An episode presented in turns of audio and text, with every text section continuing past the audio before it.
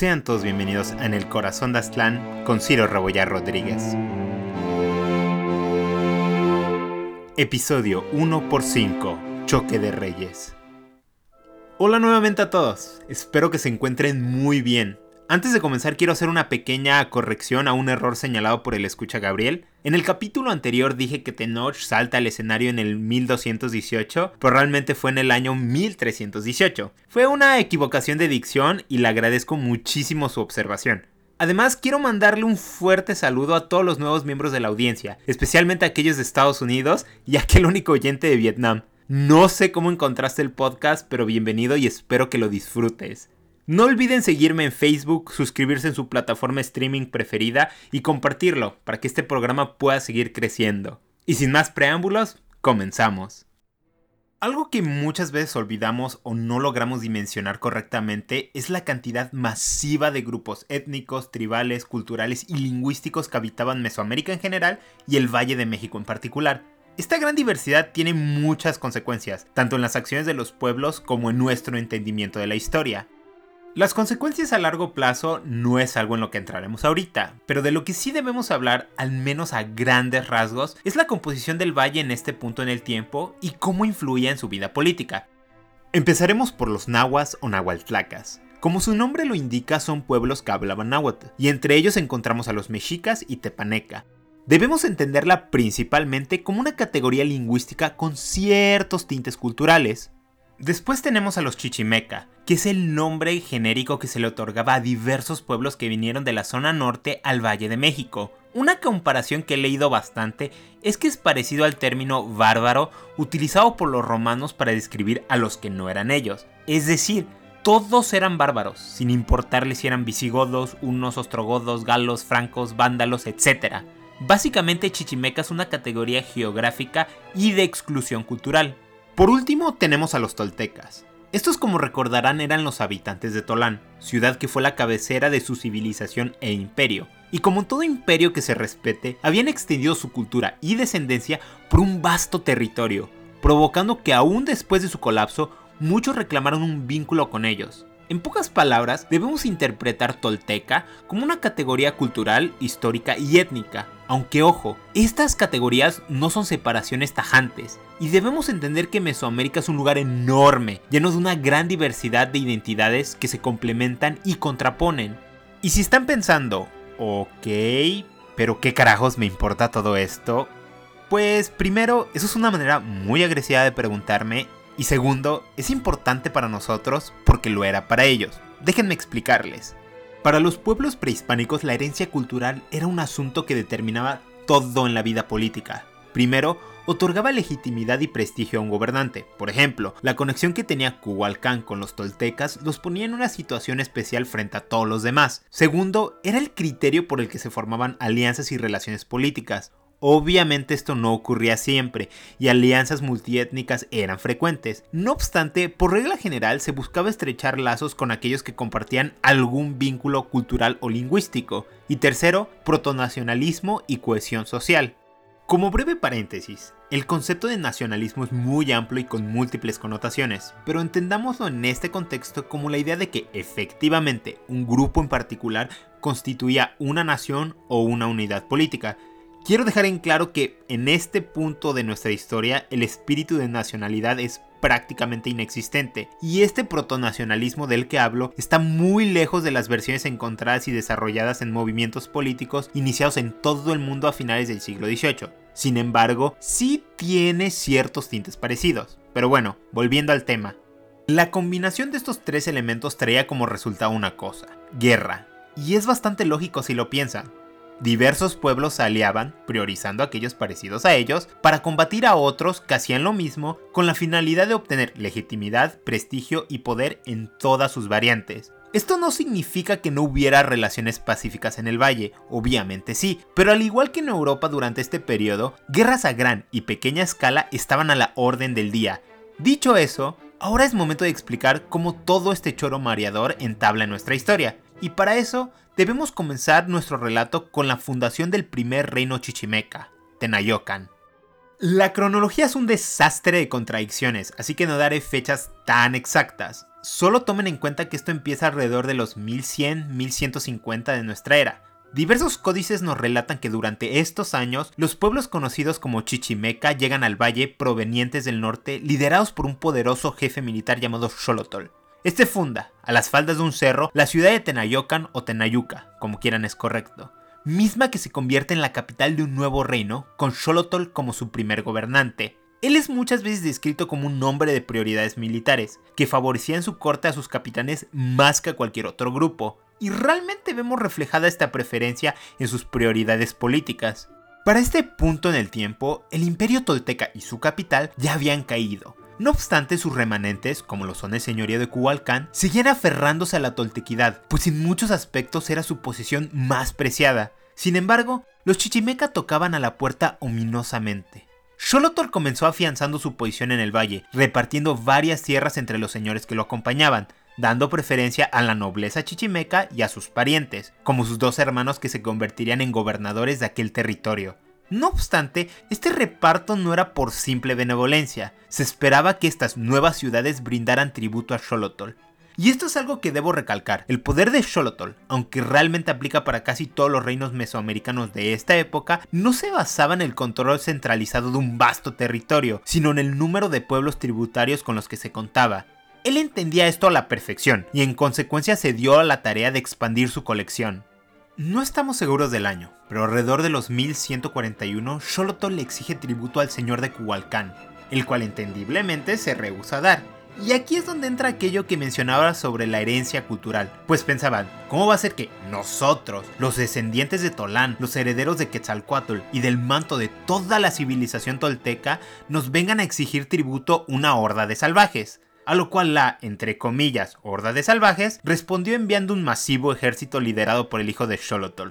La simple matemática del asunto inclinó decisivamente la balanza a favor de los chichimeca, pues habían logrado reunir una inmensa coalición militar multiétnica, aunque obviamente no en los millones como algunas fuentes juran.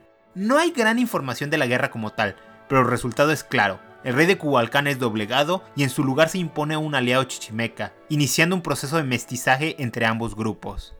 De esta manera los chichimecas se convierten en la cultura predominante del valle, y Xolotl en particular se transforma en la gran figura paterna de toda una nueva generación, especialmente de los pueblos que hablaremos en un momento.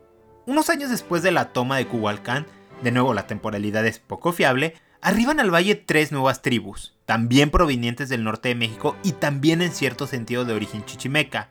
Esos son nuestros viejos amigos los tepanecas, guiados por un hombre llamado Aculhua, los otomís liderados por Chiconcuá y por último los aculhuas gobernados por Sontencoma o Sontencomatl. Las fuentes difieren. Algo que espero que hayan notado es que tanto el gobernante de los Tepaneca como el último pueblo mencionado tienen el mismo nombre.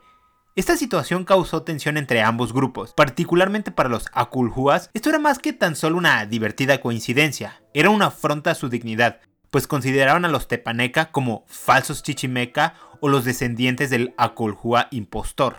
Y como se podrán imaginar, los Tepaneca no se lo tomaron nada bien, haciendo que entre ambos pueblos se levantara una muralla de rivalidad y resentimiento. Aunque debo decir que, al igual que la relación Tenochtitlan-Tlatelolco, la relación Tepaneca-Aculhua se mantuvo por cierto tiempo pacífica, pues ambos pueblos pertenecían a la red tributaria de Xolotl, sin embargo, las tensiones persistieron y tuvieron como resultado que entre ambos gentilicios siempre hubiera un aura de profunda desconfianza. Regresando con Xolotl, este quería asegurar su legado y la continua hegemonía de su reino, razón por la cual decide ligar su propia dinastía con estas tres nuevas tribus. Comenzó otorgando a su hija como esposa al líder de los Tepaneca, así como el señorío que básicamente sería sinónimo de su cultura, Azcapotzalco, Después, casó a la hija de uno de sus principales aliados con el señor de los Aculhua y le otorgó dominio del señorío de Coatlinchan. Y finalmente a los otomíes les otorgó el señorío de Xaltocán. Con esto, Xolotl quería mantener una coalición que estuviera no solamente unida políticamente a él, sino también sanguíneamente, creando de esta manera una familia imperial extendida, no tan diferente en mi opinión, a las monarquías del viejo mundo, y en unos cuantos años, al igual que aquellas monarquías europeas, los descendientes de Xolotl estarán lanzándose sin piedad a la yugular del otro. No obstante, por ahora todo va viento en popa para ellos, y Xolotl en particular se consolida como el gran Chichimeca Tecutli, que literalmente significa Señor de los Chichimecas. Con el tiempo, esta descripción se transformará en un título cuya posesión otorgaba gran prestigio, pues a quien lo ostentara lo ponía como la cabeza, al menos de manera simbólica, de toda la cultura chichimeca. Esto nos trae el año 1204 con Xolotl al borde de la muerte y sus descendientes bien posicionados para repartirse los terrenos. No sabemos exactamente qué acabó con la vida de Xolotl. De hecho, no sabemos del todo si siquiera existió. Pero podemos afirmar que ciertamente su memoria y la lucha por su legado serán muy importantes para los chichimecas y todo el valle. Así que dicho eso, es hora de avanzar en el tiempo e introducir finalmente al hombre que capitalizará con mayor éxito, al menos por un rato, el legado de los chichimecas, Kinatzin Tlatelcatzin. Kinatzin nace a mediados de los 1250 en Texcoco. Su bisabuelo fue Xolotl, haciéndolo uno de los cuantos descendientes directos por línea paterna del fundador chichimeca. Esta situación lo ponía, desde la cuna, en los escalones más altos de la sociedad chichimeca y de la jerarquía de la familia imperial. Sus primeros años de vida son un misterio, pues no era el tipo de cosas que se priorizaban en las fuentes antiguas. No obstante, podemos suponer que vivió la infancia, adolescencia y juventud común de un noble alcujua dentro de las dos ciudades más importantes que gobernaba su familia. Ahora, es importante explicar a grandes rasgos cuál era el panorama político en el cual ahora vivía. Para esta época, los chichimecas habían rodeado el valle, no obstante, por distintos motivos, estos habían dividido en tres grandes unidades políticas, y la relación entre ellos era la de un pacto llamado por algunos historiadores la Segunda Triple Alianza. Los integrantes de este pacto eran los tepanecas de Azcapotzalco, los culhúas de Cuhualcán y los aculhúas de Cuantlinchan. Como espero que hayan notado, esta alianza era una mezcla entre antiguos poderes, como lo son los culhúas, y relativamente nuevos actores. Cada una de estas ciudades funcionaba como sede o cabecera de un reino distinto, es decir, cada una tenía sus propias redes tributarias y de vasallaje. Esto hacía que entre ellas hubiera una relativa cooperación frente a enemigos externos, pero rivalidad en cuestiones más cercanas a casa. En este momento me quiero detener en el reino Akulhua y hacer suma en la situación política del lugar, pues lo que vemos aquí es un escenario extremadamente rebuscado, pero que vale la pena desmenuzar. Este reino, también llamado Aculhuacan por algunas fuentes, tenía dos ciudades importantes que debemos estudiar, Tenayuca y Coatlinchan. La primera ya hemos hablado de ella, fue la primera ciudad que fundó Xolotl en el valle y funcionaba como la capital histórica de todos los reinos chichimecas. La segunda, por otra parte, era la que funcionaba como la actual cabecera de Acolhuacan, y su poderío había en muchos aspectos desplazado a Tenayuca, Precisamente qué lo originó es algo perdido en el tiempo, pero es de suponer puesto que era Coatlinchan y no Tenayuca la que integraba la Triple Alianza. No obstante, Tenayuca seguía siendo un señorío muy importante, pues era reconocido como la cuna de los reinos chichimeca, y su gobernante mantenía el honorífico Chichimecatecutli. Esto resulta relevante puesto que Kinatzin era el heredero de aquella ciudad, y justamente, gracias a esta posición, él se verá lanzado al centro de una gran tormenta que amenazaba con descomponer completamente la situación política del reino Okulhua y dejarlo a la merced de los opilotes. Lo siguiente es medio confuso, así que pongan muchísima atención. No puedo dar fechas exactas de cuándo ocurrió esto, pero digamos que a final de los 1200. En este periodo, el gobernante de Coatlinchan fallece, y quien debe ascender al trono es su hijo Wetzin, Wetzin pertenecía a la familia real chichimeca, de hecho era sobrino de Kinatzin, y estaba emparetado con Xolotl por línea materna. Cuando era tan solo un joven, se le otorgó dominio de una de las provincias más importantes subordinadas a Kuantlinchan. Esto se hizo como un entrenamiento para el momento en que tuviera que asumir el trabajo principal. Sin embargo, olvidaron preguntarle qué opinaban a los seis poderosos caudillos que dominaban aquella provincia, los cuales, entendiblemente, se ofendieron muchísimo al enterarse principalmente por dos razones.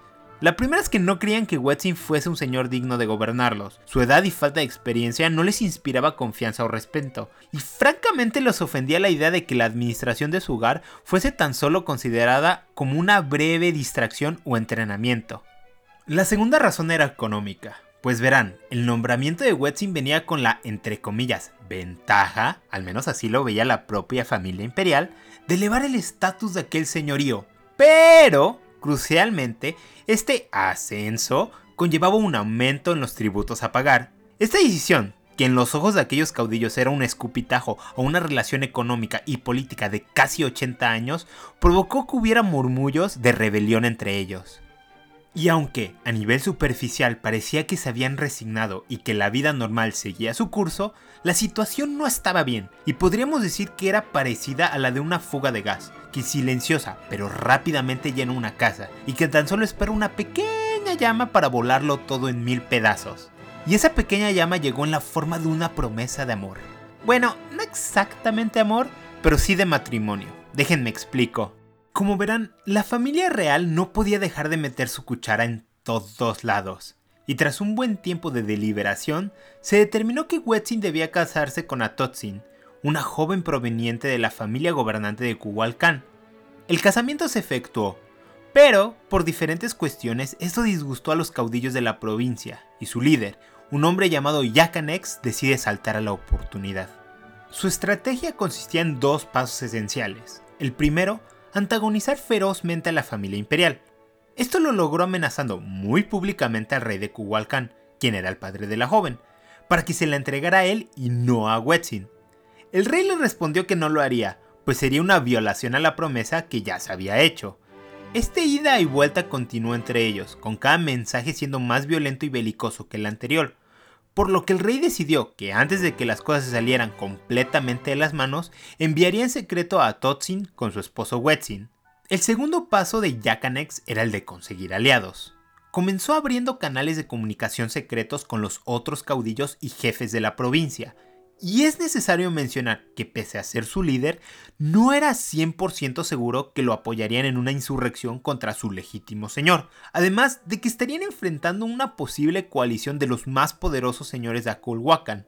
Yakanex intentó equilibrar las balanzas enlistando la ayuda de un contingente de señores otomís. Con la invitación de poderes externos estaba prácticamente garantizado que la situación llegaría a una guerra civil. Y finalmente, Yakanex da el primer paso, declarándose a sí mismo señor de Coatlinchan. Wetzin, que para este punto ya es un joven adulto, solicita el apoyo de sus tíos, y específicamente de Kinatzin, el cual ha finalmente ascendido al trono de Tenayuka. Estos deciden tirar su peso en favor de su sobrino, y movilizan sus tropas para aplacar la rebelión. La guerra comienza en la ciudad de Chiautla, lugar donde estaba trincherado Yakanex con su ejército. Al llegar ahí, las fuerzas aliadas guiadas por Wetzin y otro noble local se lanzan con potencia y la batalla subsecuente es descrita como una carnicería, con pérdidas enormes para ambos bandos. Pero últimamente Wetzin sale victorioso y Yakanex es muerto en batalla. Para este punto, los tepanecas que se habían mantenido neutrales en el conflicto deciden, entre comillas, aliarse con Wetzin, atacando a varios de los territorios en revuelta, sin embargo, estos ven una buena oportunidad y unilateralmente deciden anexar los territorios ocupados. Kinatsin por su parte logra rastrear y derrotar a varios de los cabecillas que habían huido, y con esto finalmente consigue pacificar la región. Pero como adelantaba en el capítulo anterior, aquello fue una victoria mutilada. Primero está el costo humano del conflicto. No tenemos cifras exactas al respecto, pero todas las fuentes describen el asunto como uno muy cruel y destructivo. Segundo, es que aunque Wetzin había mantenido su trono, su ciudad y señorío, al ser el escenario principal de la guerra civil, perdieron mucha de su influencia y poderío. Y por último, tenemos el hecho de que fuerzas externas habían aprovechado la oportunidad para incursionar en territorio Kulhua, Kinatsin sabía muy bien que el reino estaba en una situación muy delicada y que necesitaría realizar grandes cambios para asegurar su futura posición en el Valle de México. El primer asunto sobre la mesa era cerrar formalmente el conflicto. La cuestión principal era, ¿cuál sería el lugar de Quatlin Chan en este nuevo orden? Y la respuesta que dio Kinatsin fue bastante directa. Quatlin Chan debía ser reemplazada en la Triple Alianza por él. Sin embargo, la nueva sede no sería Tenayuca, sino Texcoco. El razonamiento exacto solo Kinatsin lo sabe, pero sí podemos inferir que en gran medida se debía a la preferencia personal que tenía por Texcoco, pues era su ciudad natal y el lugar donde había pasado la mayor parte de su vida. Los otros dos miembros de la Triple Alianza aceptaron esta condición, aunque en el futuro este cambio le traerá problemas a Kinatsin, El otro asunto era la cuestión de qué hacer con los territorios ocupados. Los Tepaneca argumentaban que al tomarlos directamente de los rebeldes les daba derecho sobre ellos. Predeciblemente a los alcujúas no les parecía y replicaban que aquellos poblados habían pertenecido legítimamente a Chan y que los Tepaneca, al aliarse con ellos frente al usurpador, reconocían tácitamente este hecho. Después de un tiempo de negociación, finalmente la lógica alculhua prevalece y en el tratado final se devolvieron los territorios, además de validar los otros puntos tratados. Con la situación externa más o menos estable, Kinatsin se siente cómodo para avanzar con las grandes reformas que había estado horneando por un tiempo y que podríamos resumir con una sola palabra, toltequización. Este es el proceso por el cual un pueblo va adquiriendo rasgos culturales y políticos de los toltecas. Y ojo, este es un proceso que ya llevaba dándose varios años dentro de los reinos chichimeca, pero Kinatsin lo aceleró bastante, al punto de ser una fuerza disruptiva dentro de la sociedad alculhua que gobernaba.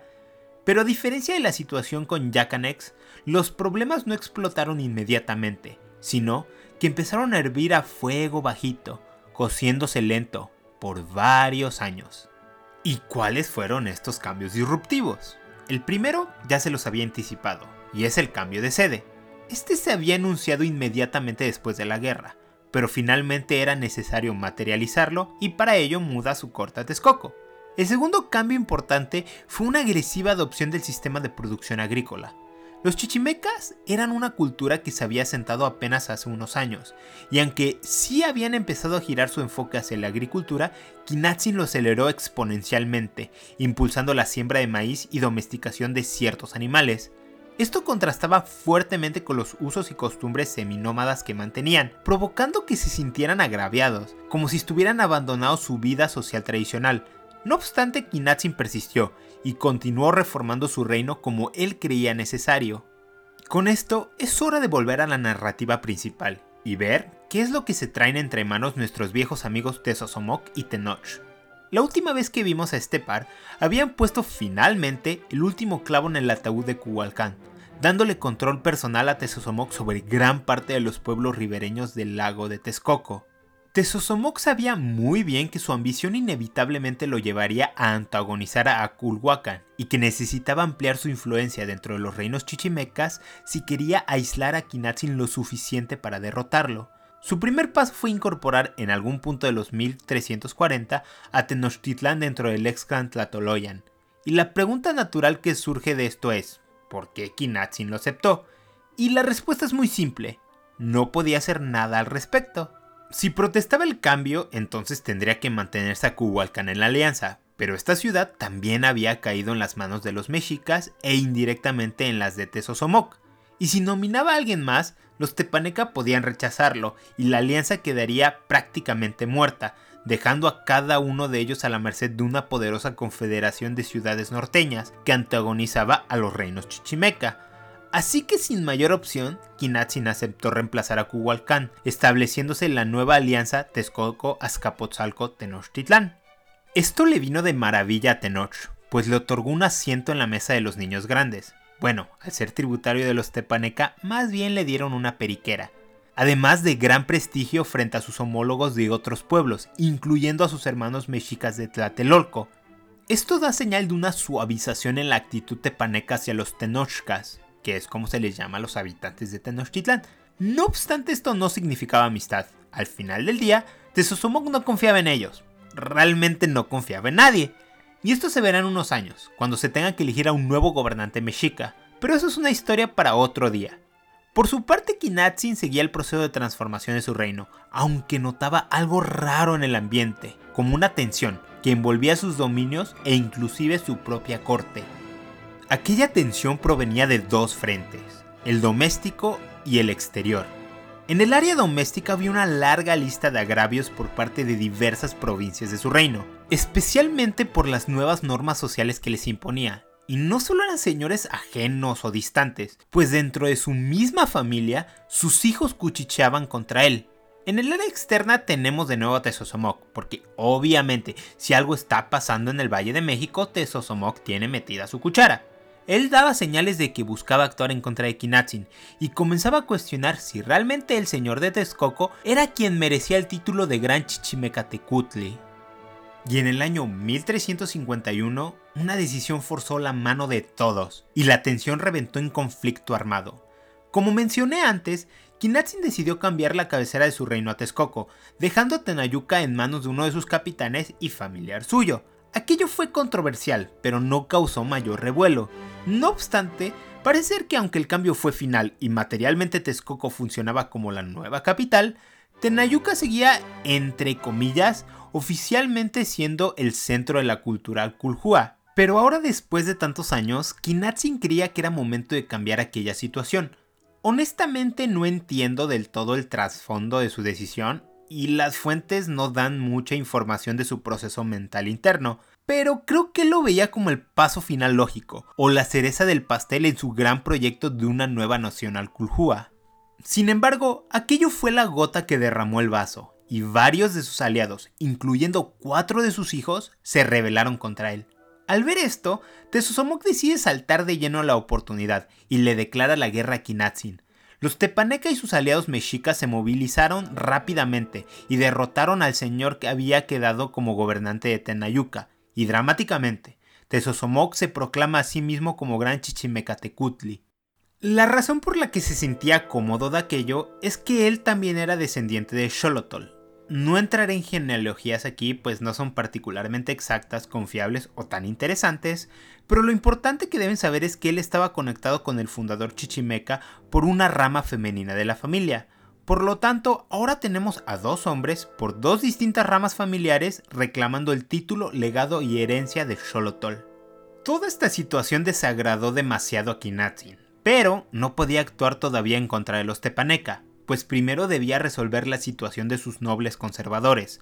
Los rebeldes tuvieron éxito inicialmente y lograron sitiar a Kinatzin dentro de la ciudad de Texcoco, pero fallaron en romper las defensas y parece ser que su impulso inicial desapareció. Esto hizo que Kinatzin pudiera reorganizar sus tropas y derrotar a los sublevados, exiliando a los cabecillas de la revuelta, incluyendo a sus cuatro hijos.